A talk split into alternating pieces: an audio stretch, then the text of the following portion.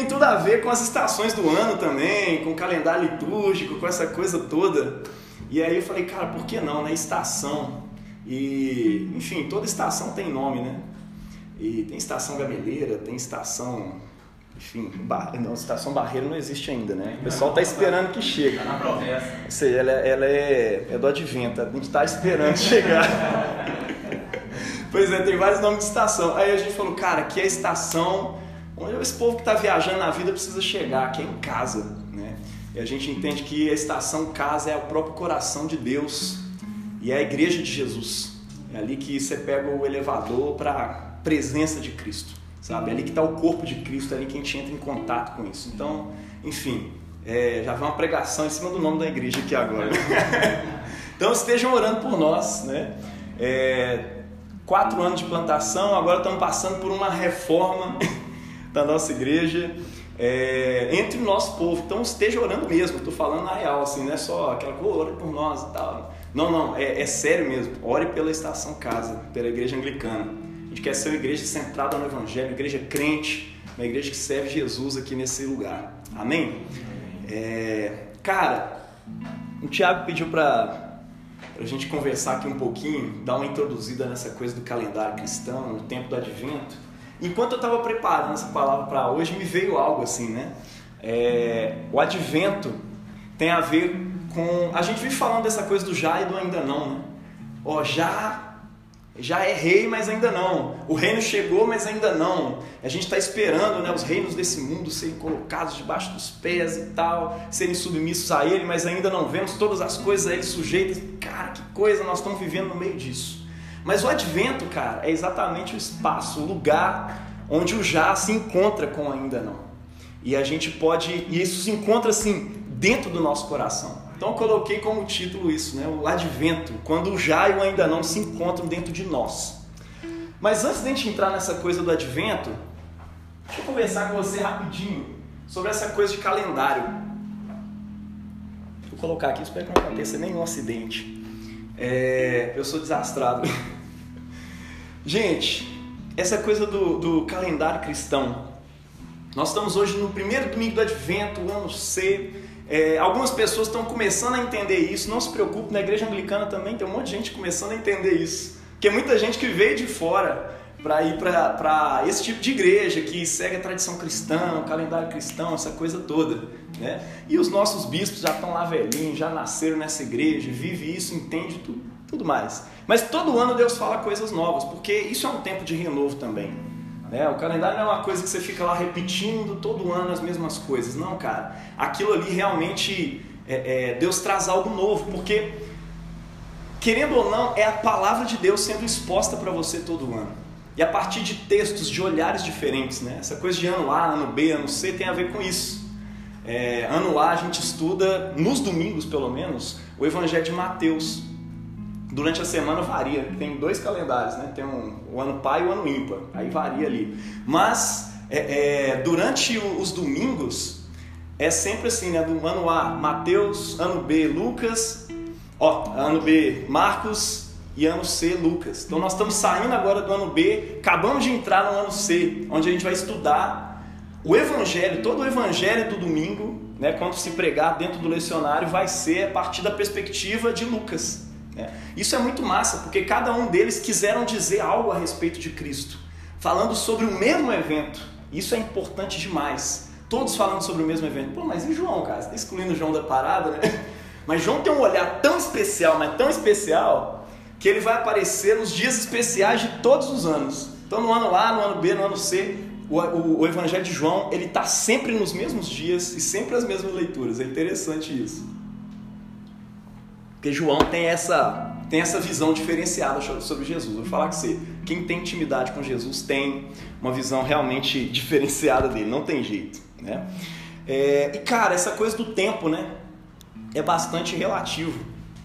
O cara veio lá da igreja anglicana para falar que o tempo é relativo, que, que coisa é essa, né? Cara, mas é isso, o tempo é relativo. Num só espaço como esse aqui, nós temos várias pessoas vivendo tempos bastante diferentes. Não sei se você já parou para reparar isso aqui nesse lugar. Só aqui nós temos talvez irmãos vivendo semana de prova, vivendo um calendário é, é, acadêmico, né, o ano letivo, existe isso. É, entrega de relatórios, talvez, no seu serviço, né, o calendário de profissões específicas, tem calendários específicos. Se você planta, tem calendários outros para você viver.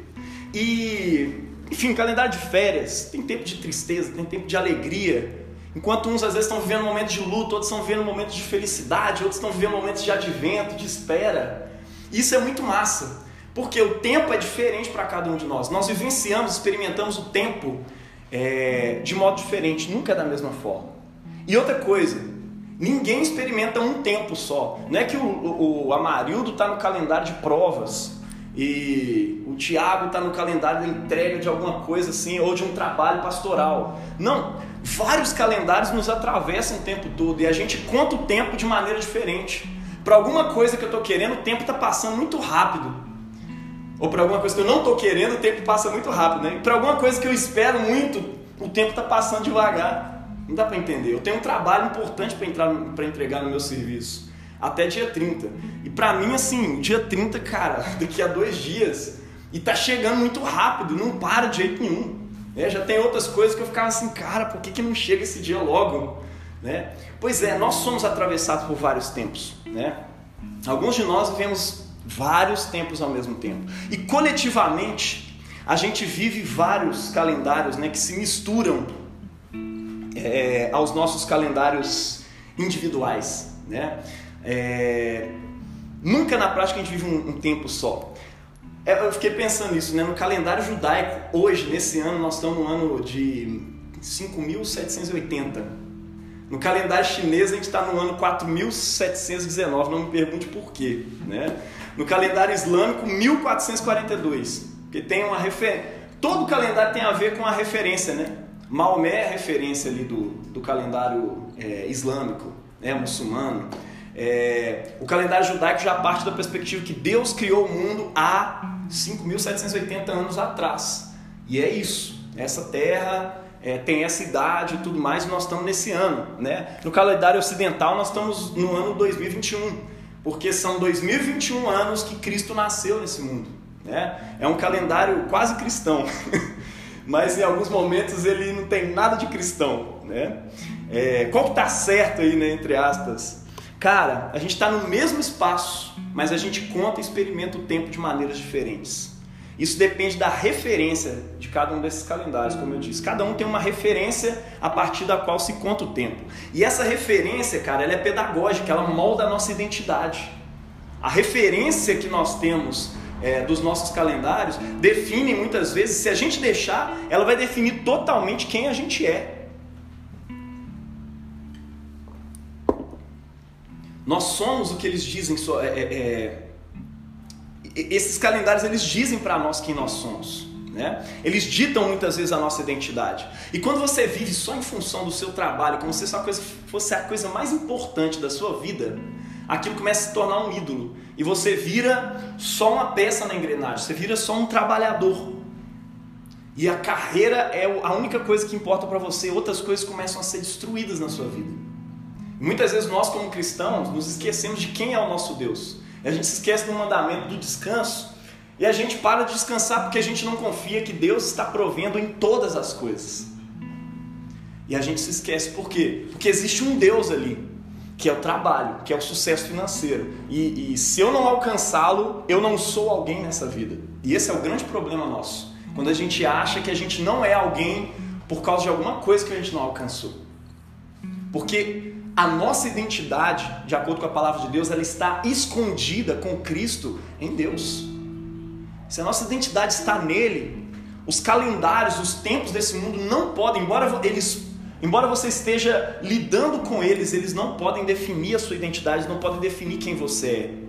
E a gente vive em torno, né, do sucesso acadêmico. Tem gente que eu já vivi em torno do sucesso acadêmico. Eu faria qualquer coisa para alcançar, para galgar posições lá dentro.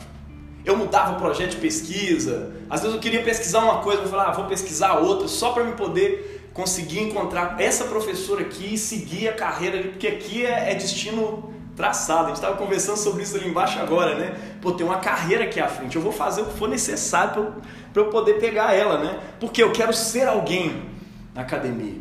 E o ser alguém, quando ele é ditado por outras coisas, cara, isso chama idolatria. Você precisa morrer. Mas eu pergunto, e se houvesse um calendário em torno do Evangelho de Jesus, do Evangelho do Reino de Deus? Um calendário que ao longo do ano a gente pudesse vivenciar cada realidade que diz respeito à nossa relação com Cristo. A nossa relação, o que os atos salvíficos de Deus na história. Se tivesse um calendário, né? Cara, esse calendário existe, ele não é uma invenção moderna. Né? Tem gente que ah, os crentes moderninhos estão usando ali o calendário litúrgico e tudo mais. Não, cara, pelo contrário. Né? A igreja de Jesus já utiliza esse calendário há séculos. Né? E ele é uma forma pedagógica e mais do que pedagógica, é uma forma viva também de celebrar e de experimentar a realidade de cada um dos eventos da nossa salvação. Né? E que está totalmente implicada na pessoa e na história de quem? De Cristo. Cada evento da história de Cristo, ele é contado ao longo desse calendário.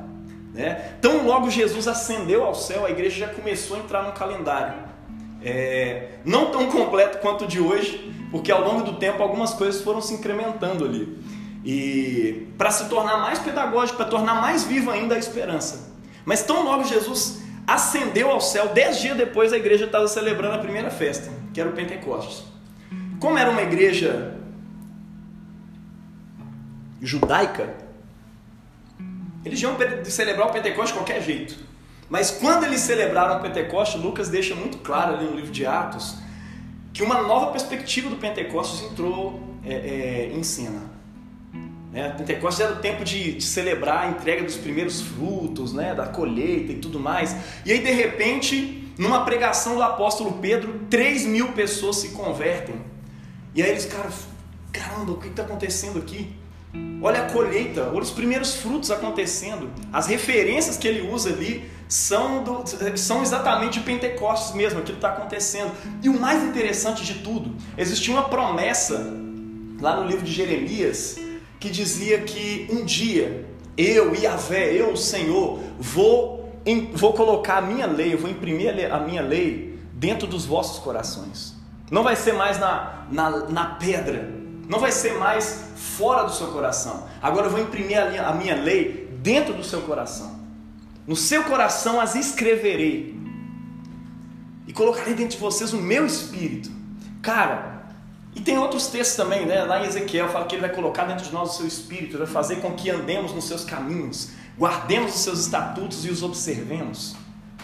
E de repente, ali no livro de Atos, o Espírito Santo de Deus, que ditou, que inspirou toda a Escritura, de repente, cara, ele não está mais ali só na letra, ele não estava mais só em Cristo, ele passa de Cristo e entra dentro do coração do povo.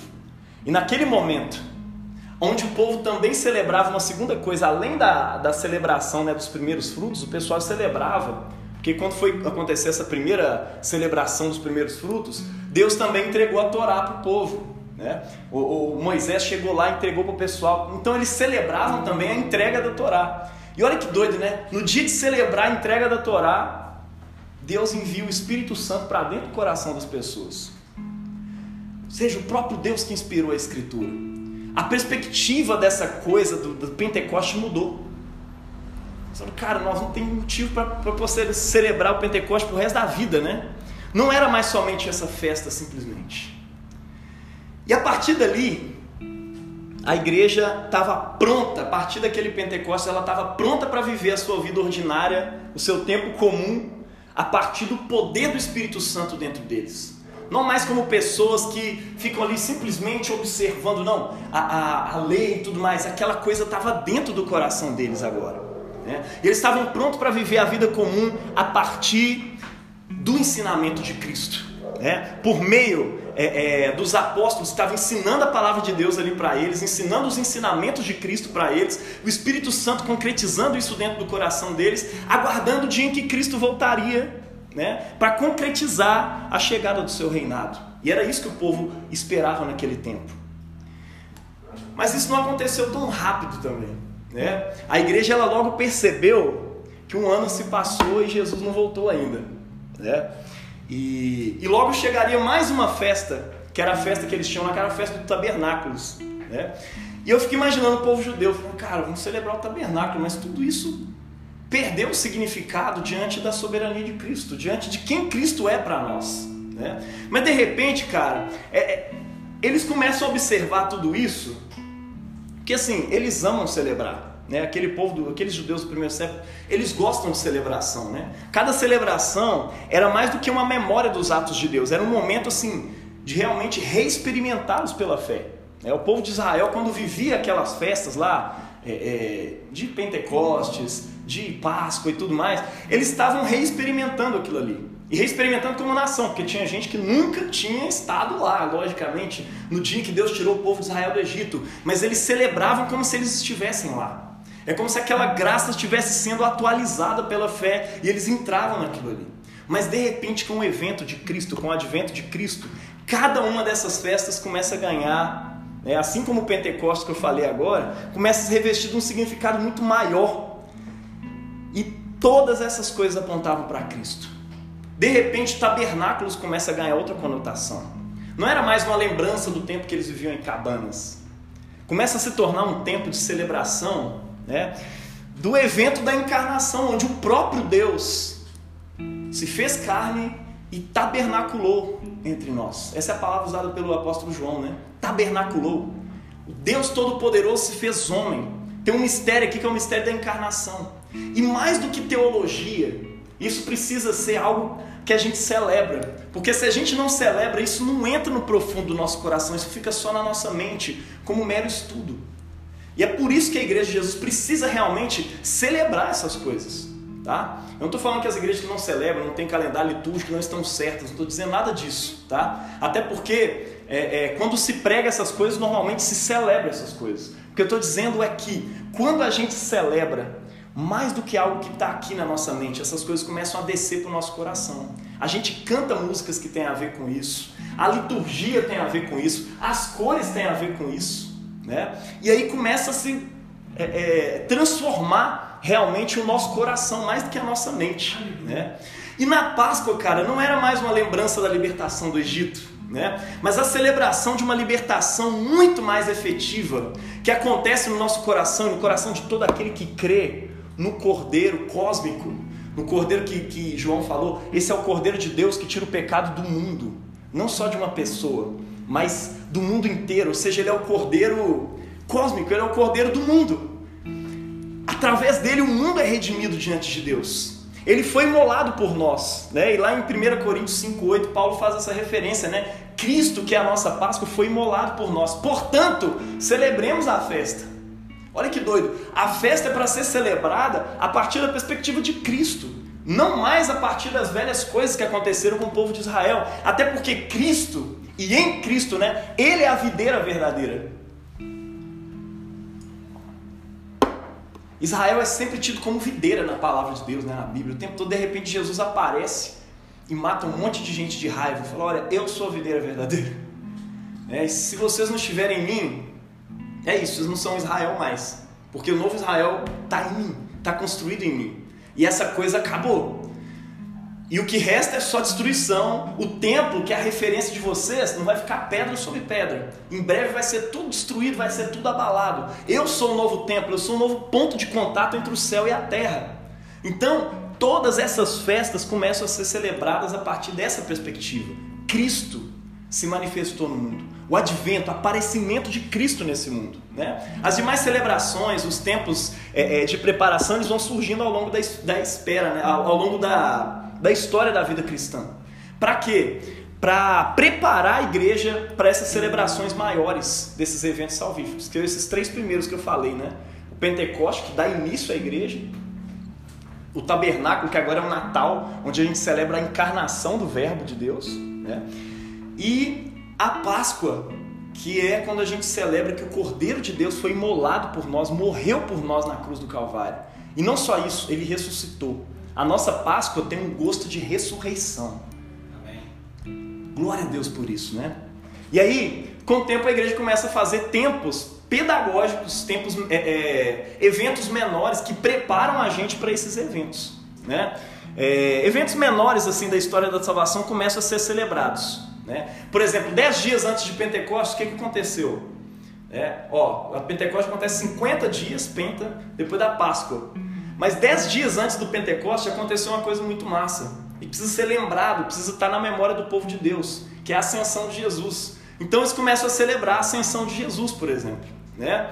O que desencadeia diversas reflexões a respeito disso. O dia que Cristo ascende ao céu é um dia em que os anjos de Deus descem e falam: olha, esse mesmo Jesus que vocês viram é, é subir, ele mesmo vai voltar, ele mesmo vai descer. Vocês vão ver, os olhos de vocês vão ver isso. Né? Oito dias depois do Natal, por exemplo, né, de Jesus, é, o pessoal celebra a apresentação de Cristo no templo. Cara, para que celebrar isso? Será que isso tem que estar no calendário cristão e tudo mais? São festas menores, ninguém é obrigado a, a, a celebrar nada disso, na verdade. Mas quando essas coisas começam a ser celebradas, começa a ver o significado teológico de cada uma delas. Né? É claro que não dá para entrar em cada um deles aqui, senão a gente vai até amanhã. Né? Nove meses depois do Natal de Jesus, a gente celebra, ó, antes, né, perdão, antes do Natal de Jesus, a gente celebra que é a anunciação do, do anjo a Maria. Olha, o anjo apareceu ali para ela, cara, e contou para ela que é, o poder do Altíssimo iria envolvê-la e ela ia ser cheia do Espírito Santo e o ente que ia nascer dela seria santo, seria o Filho de Deus. E a gente precisa a gente se lembra e a gente é fortalecido até pela obediência e a simplicidade daquela menina de Nazaré que de repente, tá, cara, então, então tá. Vou fazer igual o, o, o sacerdote lá, o pai do, do, do, João Batista, que duvidou, falou, não, mas como é que vai ser esse negócio, cara? É porque eu já sou idoso, não tem jeito e tudo mais, né? O Zacarias lá. Pô, cara, ó, não insiste não. Oh, não, mas é porque não tem jeito, não sei o que. Na boa, para de falar, ó. Você não vai falar até esse menino nascer. tá doido? Maria não, cara, que se cumpre em mim. Olha, o fiat de Maria, né? O pessoal gosta de falar muito sobre isso. Que se cumpre em mim conforme a tua palavra. Eu não vou questionar. Eu não sei como é que isso vai acontecer, mas que se cumpre em mim. Cara, uma, uma palavra lá na igreja recentemente sobre isso, né? Há quase nove meses atrás, exatamente sobre isso, esse fiat de Maria. Cara, que se cumpra em mim. Fala junto com ela que se cumpra em mim conforme a tua palavra. É isso que eu quero. Eu não quero ficar questionando Deus a respeito dos eventos, das coisas. Eu só quero obedecer a palavra dele. Né? E caminhando junto com os evangelhos, né? depois do tempo do Natal, onde a gente reflete sobre os diversos eventos relacionados ao nascimento de Jesus, a gente celebra uma coisa que chama Epifania. Epifania, que coisa é essa, né? Epifania. É simplesmente um aparecimento público de Jesus, né? Por meio de alguns episódios onde ele aparece pelas primeiras vezes no Evangelho de Mateus, de Marcos, de Lucas e de João, principalmente de João, né? É, tem alguns eventos que só vão estar no, no Evangelho de João, como as bodas de Caná. Primeira vez que ele aparece publicamente. Em outras vezes, na Epifania, a gente vai celebrar é, é, o, o, dia do batismo de Jesus, onde uma voz do céu desce e diz: oh, Esse é o meu filho amado, em quem eu tenho prazer. Né? Ou a revelação diante dos reis magos e tudo mais. Tudo isso, a revelação de Jesus a Natanael: Olha, eu te vi debaixo da figueira. Oh, tal. Senhor meu e Deus meu. Ah, mas por que você disse isso? Porque eu disse que eu te vi debaixo da figueira, você creu? Você vai ver coisas muito maiores. Você vai ver os céus abertos e os anjos de Deus subindo e descendo sobre o Filho do Homem. O que, ele está dizendo ali? Olha, eu sou um novo ponto de contato entre o céu e a terra. É comigo que as coisas vão acontecer agora. Você não resolve mais com o sacerdote lá, não. É comigo. Eu sou o sumo sacerdote.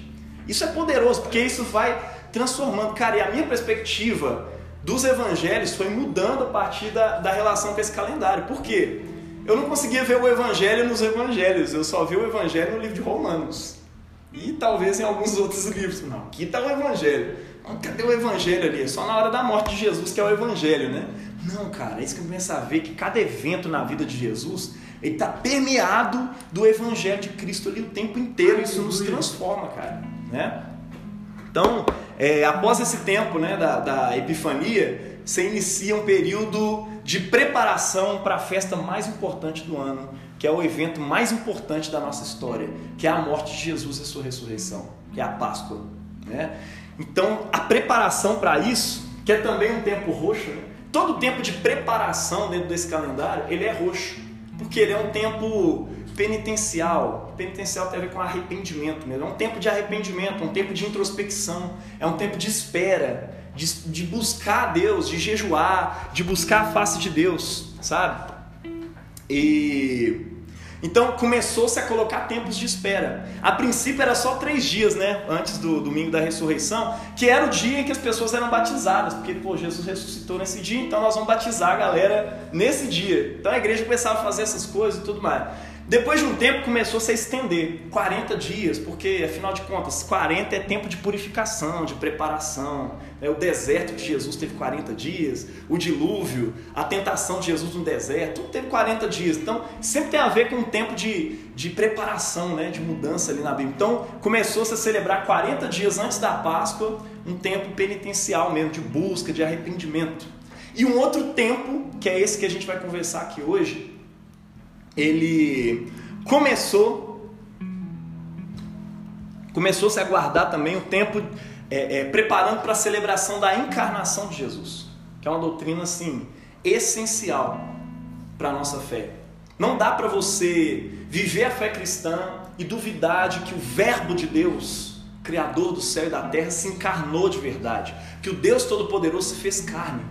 João fala isso, né? Ó, quem não confessa que Jesus vem em carne, mano, tá desviadão, manda esse cara embora, né? Então tem que confessar, tem que entender isso, né? Então o que, que a igreja começou a fazer depois de um tempo? Vamos celebrar quatro domingos antes do dia de celebrar o Natal ali no dia 25. É claro que outros calendários, né, a igreja ortodoxa celebrava o Natal é, é, em, outra, em outra data. Mas sempre assim, é, é antes desse tempo de celebrar o Natal, se celebrava essa espera, onde a igreja de Jesus se debatia com, se deparava, né, com as promessas a respeito da chegada do reino de Deus nesse mundo.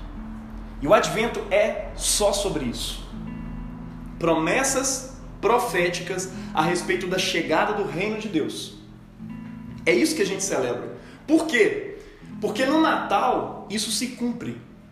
Mas essa perspectiva do advento ela é dupla né? É... Mais do que se lembrar das profecias, né? O, o... É tempo de atentar para cada uma delas, segundo o, o aparecimento prometido ali. É, é... Segundo a partir do fato de que Jesus realmente se manifestou na história.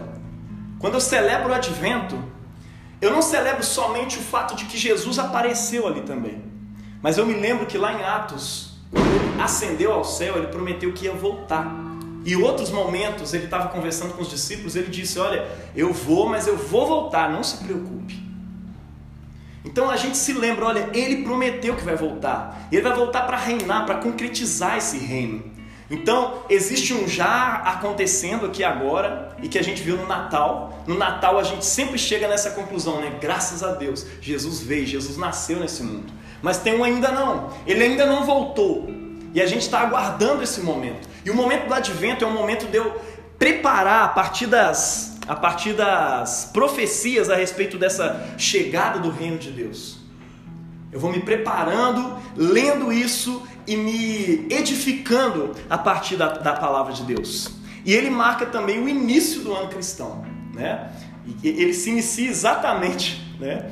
É, é, na esperança da chegada do Rei da Glória, né? que conclui Domingo passado, a gente celebrou na nossa igreja uma, a, uma festa né, no calendário que chama Cristo Rei. É a última festa do ano, onde a gente celebra o reinado de Cristo e a gente espera isso e tal. Aí de repente a gente já cai no advento de novo, onde a gente está esperando esse reino chegar. Ou seja, pô, a igreja é meio maluca, né? Tá celebrando uma coisa que já aconteceu, aí tá esperando uma coisa que ainda não aconteceu. Como é que acontece isso, né?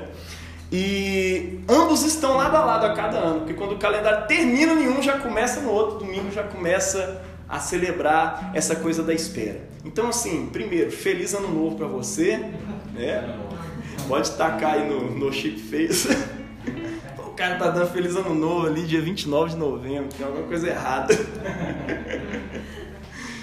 Cara, estamos no advento, glória a Deus. Hoje é o primeiro dia desse tempo maravilhoso da gente celebrar essas profecias, se lembrar que elas vão acontecer, mas também se lembrar que elas já começaram a acontecer. É como a gente celebra também a nossa ressurreição, a ressurreição desse mundo, a transformação desse mundo numa nova criação. Né? Não é que isso vai começar a ser transformado, não, já começou. Porque o corpo de Cristo está completamente intrincado, interligado a essa criação. Ele se tornou carne, habitou entre nós e quando ele morreu e ressuscitou, parte desse mundo já ressuscitou nele, se tornou nova criação. Aleluia. O que é o nosso corpo, senão um tanto de proteína e coisas que a gente come, né? Então, assim, parte dessa criação está ali, naquele corpo de Cristo que foi glorificado, já começou a se tornar uma nova criação. Em breve, eu e você também seremos. Amém. Amém? E o tempo do advento é esse encontro do já e do ainda não. As profecias que a gente lê nos domingos, elas sempre falam, né? É, enfim, eu estava dando uns trecos aqui, perdão, toda hora tem que ficar mexendo aqui. As profecias que a gente vai ler nesses próximos domingos, né? Tanto aqui quanto lá, elas é, é, e ao longo né, das semanas também falam a respeito daquele dia. Sempre tem algo assim falando a respeito do futuro. Né? Naquele dia o Senhor fará isso. Naquele dia o Senhor virá com julgamento. Naquele dia justiça e paz vão se beijar. Porque hoje em dia, para a justiça ser feita, não tem jeito de ter paz. Ou para a paz ser estabelecida, não tem de fazer justiça. E fica uma bagunça. Mas quando o rei prometido, que vem em nome do Senhor, vier Justiça e paz vão se beijar, elas vão se encontrar. E a esperança nossa vai, o objeto da nossa esperança vai ser encontrado. Imagina isso, cara. Tudo que a gente esperou e ansiou ao longo da nossa vida inteira, né? A sede das pessoas vai ser suprida pelo próprio Deus. A equidade finalmente vai reinar. Por isso que eu gosto daquela música do, do, do Vinícius, né? Teu reino é sempre eterno, firmado em misericórdia, justiça e igualdade, né? bondade, fidelidade. Eu gosto de cantar aquilo entendendo que esse é o reino de Cristo. E é uma coisa que já está habitando em nossos corações, ainda não chegou no mundo, mas a gente aguarda esse reino, né? Esse dia virá, mas também já chegou. É interessante isso, né? O Natal, a encarnação do Verbo, ela torna tudo concreto para nós. É fato que aconteceu, porque um menino nos nasceu, um filho nos foi dado, e olha, o governo do mundo está sobre os seus ombros. Por isso que a gente chama ele de pantocrator, né? É, é, governador do universo. Ele é rei do universo. Amém. Glória a Deus. Por isso, cara, que o Natal é celebração de uma esperança concreta, viva, né? encarnada no tempo e no espaço. Ele é a garantia de que tais promessas que vão de encontro assim às esperanças mais profundas dos povos da terra, meu irmão. Olha, não é só nós cristãos que esperamos uma chegada de um tempo de justiça. Ao longo da história, várias culturas ansiaram por isso. Aonde você vai, as pessoas olham para o mundo e enxergam uma distância entre o que o mundo é e o que o mundo deveria ser. Todo mundo, quando olha para dentro de si, percebe a diferença entre a forma que eu deveria agir e a forma que eu ajo de fato. Todo mundo está em constante atrito com isso. Até o ateu, que nem acredita que existe uma, um sentido, um objetivo de fato nesse mundo, mas mesmo assim ele se irrita e diz que esse mundo é muito injusto. Como assim é injusto? Se você não acredita em moral, então não existe justiça. Então deixa a, a, a resposta mais clara para isso seria o niilismo mesmo. Se entrega e deixa que as coisas sejam do jeito que são. E não vem acusar o mundo é, de machismo, de, enfim, de racismo, nem nada disso, porque tudo isso é do jeito que devia ser. Né? Mas quando o mundo olha para essas coisas, é importante nós, como igreja, enxergarmos que existe uma sede ali, nesse mundo. Existe uma sede nessas pessoas, uma sede de justiça que só pode ser, só pode ser saciada em Deus, ela está ali pulsando no coração das pessoas. As pessoas mais ateias que você conhece, elas estão buscando uma certa justiça. Você vai lá pro Capital, lá no Karl Marx, o cara está imaginando um mundo impossível por mãos humanas, onde não há mais é, é, guerras, a coisa, a justiça acontece, é todo mundo igual, aquela coisa louca. Cara, o que, que é aquilo senão um, um anseio por um mundo diferente do mundo que é? Aquilo é um anseio.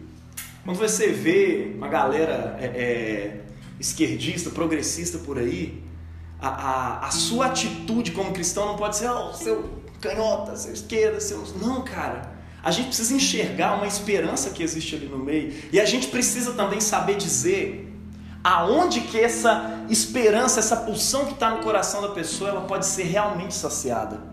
E a gente precisa saber explicar também por que, que ela não pode ser saciada nesses projetos ideológicos e políticos. Nem de direita e nem de esquerda, nenhum é capaz de suprir, de realizar aquilo que está no coração de toda a humanidade, de tudo que a gente busca. Tudo está em Cristo, está escondido com Cristo em Deus. Jesus é a garantia de que tais promessas que vão de encontro a essas esperanças dos povos da terra. Elas não vão só, elas não só vão se realizar, mas elas já se realizaram. Porque um menino nasceu e Deus colocou o governo do mundo nos seus ombros. E nós cremos nele, nós cantamos sobre ele e nós adoramos a ele. Eu queria ler aqui para você, não estou começando a pregação agora não, tá? Mas eu queria ler para você o texto da profecia de hoje que está lá em Jeremias 33, 14 a 16.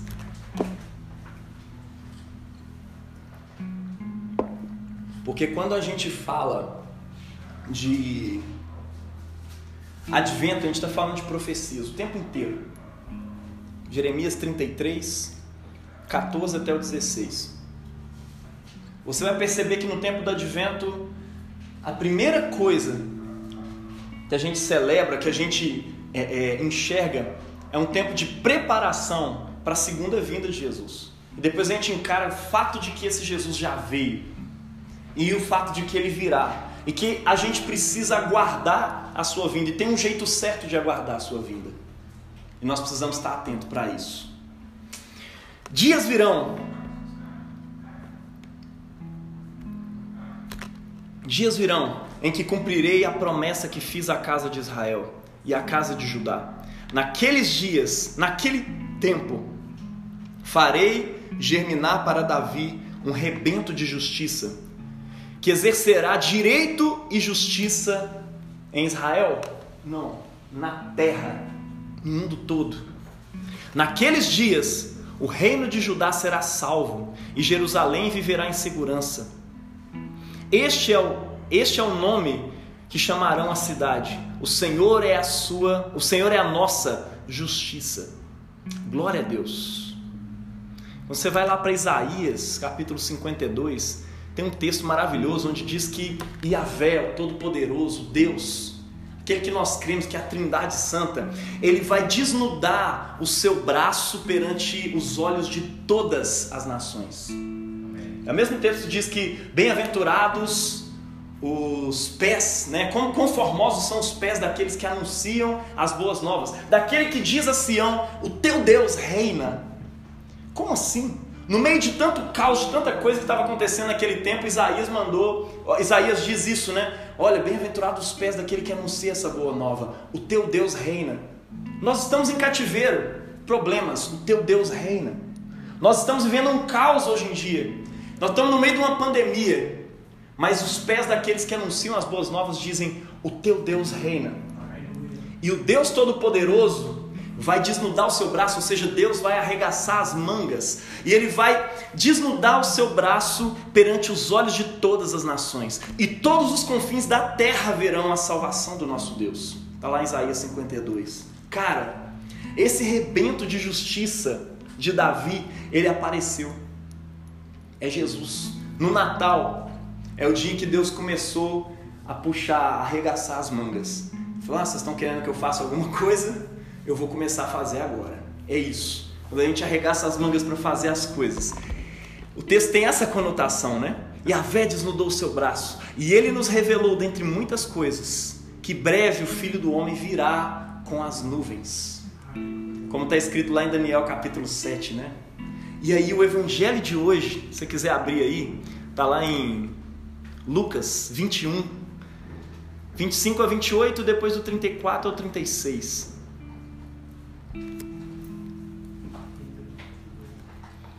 Lucas 21, 25 ao 28, 34 ao 36. Jesus diz o seguinte: Haverá sinais no sol, na lua, nas estrelas e na terra. Angústia entre as nações, aterradas com o rugido e a agitação do mar.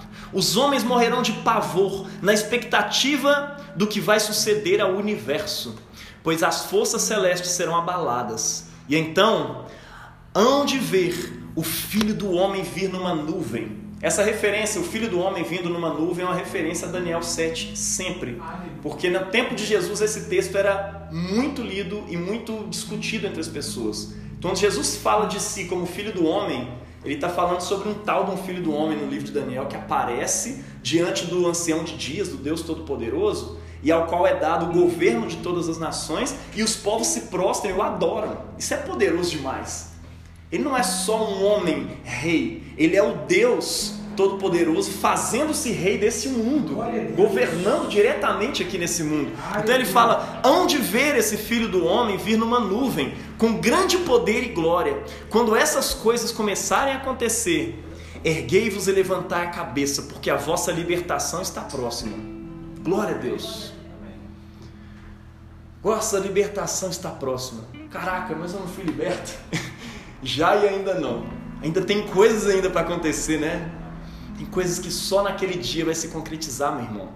Tende cuidado convosco. E não suceda que os vossos corações se tornem pesados. Essa é a palavra de Cristo para nós hoje, nesse primeiro dia do advento. Cuidem para que o vosso coração não se torne pesado pela intemperança e pela embriaguez e pelas preocupações dessa vida e esse dia não vos surpreenda subitamente como uma armadilha, pois ele atingirá a todos os que habitam a face da terra. Portanto, vigiai, e em todo o tempo, para que possais livrar-vos de tudo que vai acontecer e comparecer diante do Filho do Homem. Cara, esse é o texto que diz a respeito de como nós devemos aguardar o advento, a vinda do Filho do Homem. Não só o primeiro, onde Cristo vem no Natal, mas a segunda vinda de Cristo. Sempre, sempre, sempre o advento será uma perspectiva dupla. O advento do Cristo que veio e do Cristo que virá é o mesmo Senhor. E como é que ele diz aqui que a gente tem que aguardar? Primeiro, tendo cuidado conosco mesmos. Cuidado para não fazer, né? Cuidado é, é, para não fazer as pazes com o pecado para não deixar o coração de vocês ficar pesado. Ele está falando aqui a respeito de ter disciplina para que os nossos corações não se tornem pesados pelo descontrole, pela embriaguez, porque é isso que faz quem perde a esperança. Sabe quando você está esperando ali a pessoa chegar, a pessoa demora demais, aí você já começa a estressar, falar, ah, vim, ah não vim, tanto faz. Aí você começa a fazer de tudo. Jesus fala sobre isso várias e várias vezes nas suas parábolas os caras que estavam aguardando ali na vinha, cuidando, ah, ele demorou demais, vamos tomar conta dessa vinha e tudo mais. Então, Jesus está falando isso, não deixe o coração de vocês ficar pesado por causa dessa espera. O apóstolo Pedro, se eu não me engano, vai dizer isso, né? Que essa demora, na verdade, é misericórdia de Deus para conosco. Porque, enfim, talvez se ele vir encontrar o nosso coração como está, nós estamos perdidos. A demora dele ainda é misericórdia dele sobre nós. Não se embriaguem, né? Cuidem. Se afastem dos cuidados dessa vida, né? É por isso que é um tempo roxo, um tempo de arrependimento, de disciplina. Esteja atento, meu irmão. Há várias coisas. A uso de celular, por exemplo, que assim é, é, resolve encarar os seus pecados escondidos. Porque se ele vier e você estiver nesses pecados, meu irmão, cuidado, a expectativa não é boa. Talvez isso prove que, enfim, você não crê em Cristo. Porque aquele que crê, meu irmão, espera, aguarda esse tempo dessa chegada com santidade, né? ele se santifica diante de Deus. Mais do que isso, mais do que pecados, né? Encara esse apego desenfreado que a gente tem pelas coisas desse mundo. Por redes sociais que apegam o coração da gente, a gente quase não lê Bíblia, mas Instagram, WhatsApp, o tempo todo, bate uma notificação, já tô ali. Um dia eu estava observando isso, eu estou trabalhando e o celular atrapalha o tempo todo. Um dia eu coloquei no modo avião, falei, cara, que benção, consegui trabalhar o dia inteiro. Porque aquilo ali está o tempo todo tomando a gente. É um vídeo atrás do outro, é um negócio. É feito para poder prender os seus olhos ali. Faz um detox nesse tempo. Faz um jejum mesmo. Cuidado com o celular nesse tempo.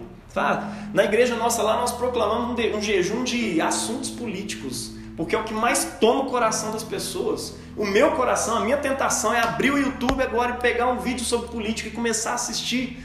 Eu falei, cara, eu estou precisando mais de ouvir a palavra de Deus. Eu quero ouvir meus irmãos. Olha que massa, eu quero ouvir o que, que meu irmão Tiago está pregando aqui nessa igreja. Quero ouvir, enfim, o que, que outros irmãos pregaram e ensinaram a respeito da palavra de Deus que está edificando o povo de Deus nesse mundo. Tá? A vida dos outros. Isso rouba o tempo da gente com Deus, está o tempo todo querendo ver o que está acontecendo. Diminua, cara, consideravelmente nesse mesmo seu uso de celular. Cuidado com os apegos dessa vida, cara. Não deixe o seu coração se tornar pesado. Cuide do seu coração. Essa é a primeira advertência de Jesus. A segunda delas, vigiando. Estejam atentos. O terceiro, orando em todo o tempo. Orem em todo o tempo. Isso é a perspectiva da graça de Deus. Orar para quê? Para que vocês sejam livres de tudo que virá. E segundo, para que vocês possam comparecer diante do Filho do Homem. Nós somos mendigos da graça de Deus. Note que se depender de nós, nós não vamos comparecer diante do Filho do Homem. Se depender de nós, nós não seremos livres dessas coisas que vão acontecer. Jesus está falando: orem para que vocês estejam de pé diante do Filho Aleluia, do Homem. Orem, busquem essa graça, entendam que não vem de vocês. A graça de estar diante dele naquele dia, de comparecer diante dele naquele dia, e para que essas coisas não vos alcancem. Esse é o propósito do advento, meu irmão. Ele existe com, como estação litúrgica exatamente para conduzir você nesse caminho de cuidado, de autocuidado, de penitência, de vigilância, da oração, enfim, na medida em que esse dia se aproxima. Vamos orar hoje, cara, em nome de Jesus, nesse primeiro dia da estação do advento, e vamos receber daqui a pouco o sinal visível dessa graça invisível de perseverança diante dele e de livramento das coisas que virão. Porque quando ele vir, muita coisa louca vai acontecer. Que ele te livre e que você possa perseverar diante dele.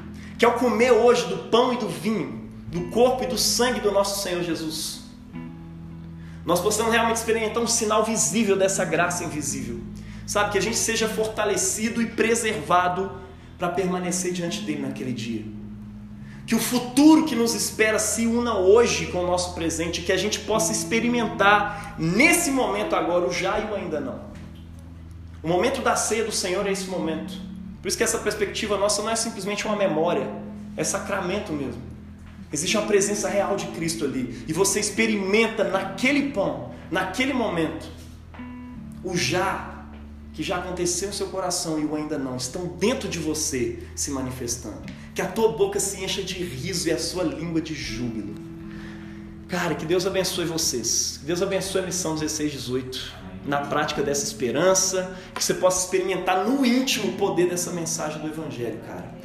O Evangelho proclamado nessa estação do advento, te transformando e te enchendo de uma esperança viva, cara, depositada unicamente no nosso Senhor Jesus Cristo, que nasceu, que ressuscitou e que hoje Ele está vivo com o Pai e com o Espírito Santo.